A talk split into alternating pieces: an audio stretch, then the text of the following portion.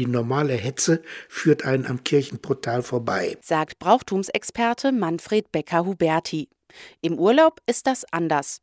Da ist mehr Ruhe angesagt. Der Urlaub ist auch eine Zeit der Selbstvergewisserung.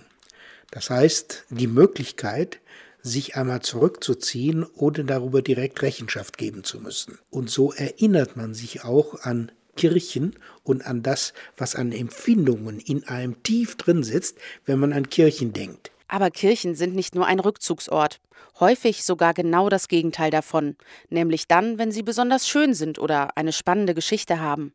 Schulklassen, Touristen mit Selfie-Sticks, große Gruppen, die während einer Führung jeden kunstgeschichtlichen Aspekt des Gebäudes bearbeiten.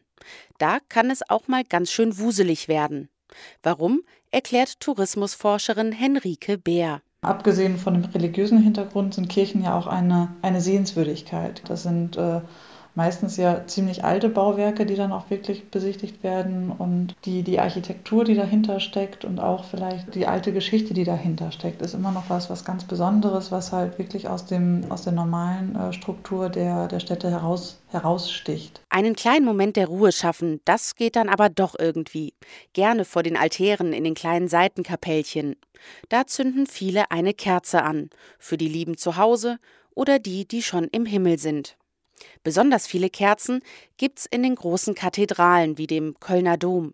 40 Kilo Kerzenwachs brennen da an einem einzigen Tag ab.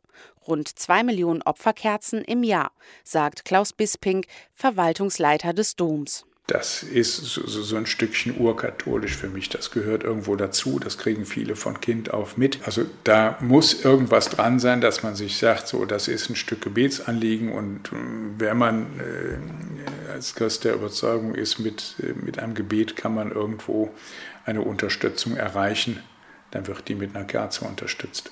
Denn Urlaub ist nicht nur mehr Zeit für sich, sondern auch für den lieben Gott.